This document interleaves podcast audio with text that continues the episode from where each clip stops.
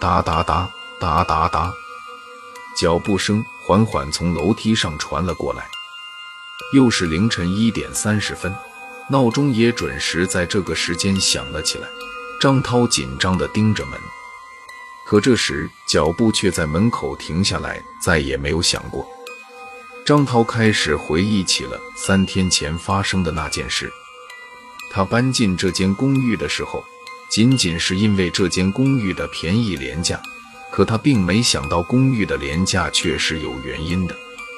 起初进入这间公寓的时候，一切都很正常。而后，凡是遇到下雨天晚上，总有个高跟鞋的声音从楼上慢慢走上来，在他公寓一零二二的门口停了下来，然后就没了动静。门上并没有门眼，所以他并不能通过门眼看到外面的人。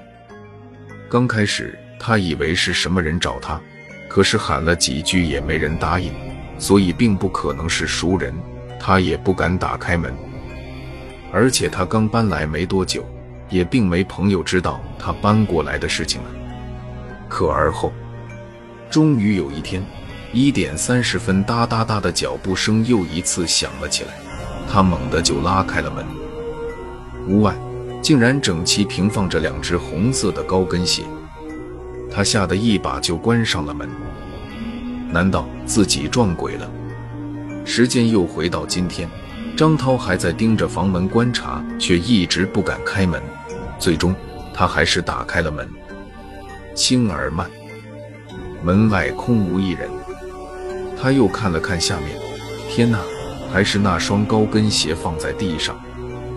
他觉得有人在整他，愤怒地举起了高跟鞋，朝着楼下猛地一扔。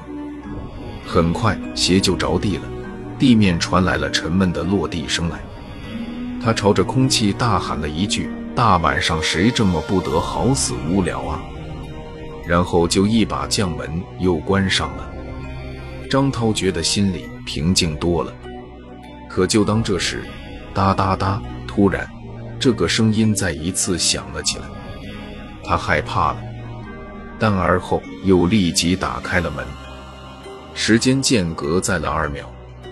这次他看到一个头发湿润的妇人正站在他面前。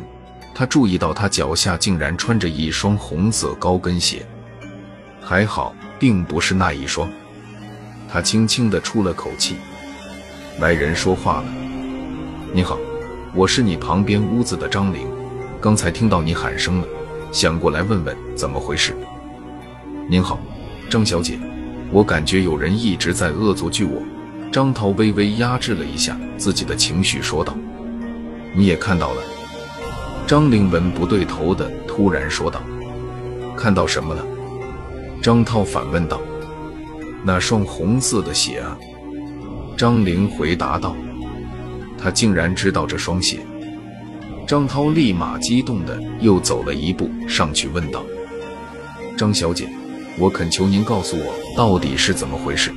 我刚搬入这家公寓，什么都不懂，这已经打扰到我平静的生活了。”张玲盯着张涛几秒后，突然说道：“你先来我这边吧，我给你讲个故事。”随后，张涛就来到了张玲房间。他注意到张玲桌上有不少安眠药，似乎张玲是个失眠者。张涛指了指桌上安眠药，问道：“这……哦，那是安眠药，我每天睡不着才吃。”张玲淡然地说道。然后他又接着说道。我给你讲你那间公寓发生的事情吧，你已经是第三个问我的人了。然后没等张涛说话，张玲就开始讲了起来。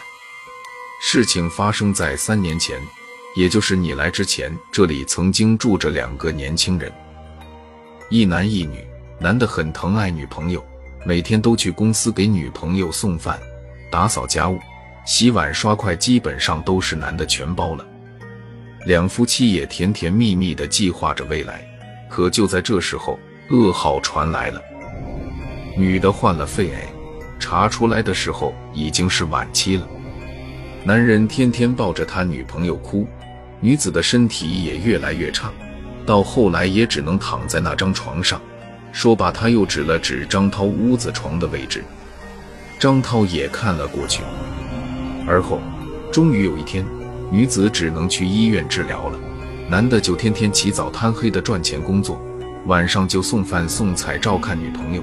男子家里人也一直反对他们在一起，可男的随后就换了电话，还是依然无微不至的照看着女子。直到终于有一天，女的好像不行了，躺在医院床上，静静地看着她男朋友，眼神是那么真挚、不舍、难受、怀念。终于，她的嘴动了，带我回家吧。男子用力地点了点头，抬起女子就朝着家的方向赶。一路上，他都小心翼翼地抱着她，看着她的眼睛，生怕自己太用力会加重女子的疼痛。女的也一路上都微笑着看着他。到家后，男子轻轻将女子放到了公寓的床上。女子看着他，轻轻说了句：“容许我，让我许最后一个愿望好吗？”男子看着他，很用力的点点头：“当然可以。我一直很想要叉叉店面的那双红色高跟鞋，你能租过来，让我最后穿一次那双鞋吗？”男子含着泪，最后看了女朋友一眼，就匆忙跑出去了。屋外已经下起了雨，雨水和眼泪混合到了一起。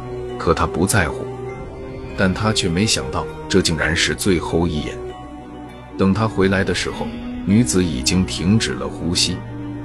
男子抱着女子的尸体，颤抖着将手中的高跟鞋穿到了女子脚上，然后看了看手表。已经是午夜一点三十分了，他痛苦地哭了一整夜。他离开的时候，将这个故事告诉了我，然后我现在也告诉了你，同样也告诉了你之前的两任房客。张涛告别张玲后，怀着沉重的心情走回了他自己的房间里。凌晨一点三十分，张涛又听到了那个声音传来了。张傲轻轻推开门，果然。那双红色高跟鞋又出现到了他的门口，就好像一直在那等着她的男朋友。张涛轻轻拿起了那双高跟鞋，走到十字路口，开始从塑料袋中拿出了那叠冥币，烧了起来。冥币是他之前清明节时候准备的。一边烧，他一边说：“你的男朋友真是个好男人，一直无微不至的照看你，直到生命最后一刻。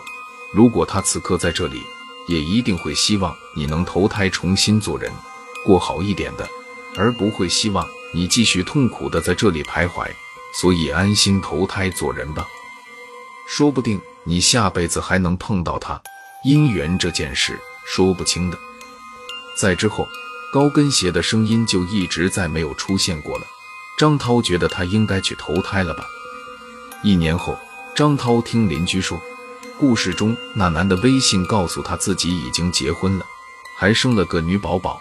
奇怪的是，宝宝下巴上有颗痣，那颗痣和他之前女朋友那颗痣的位置竟然一模一样。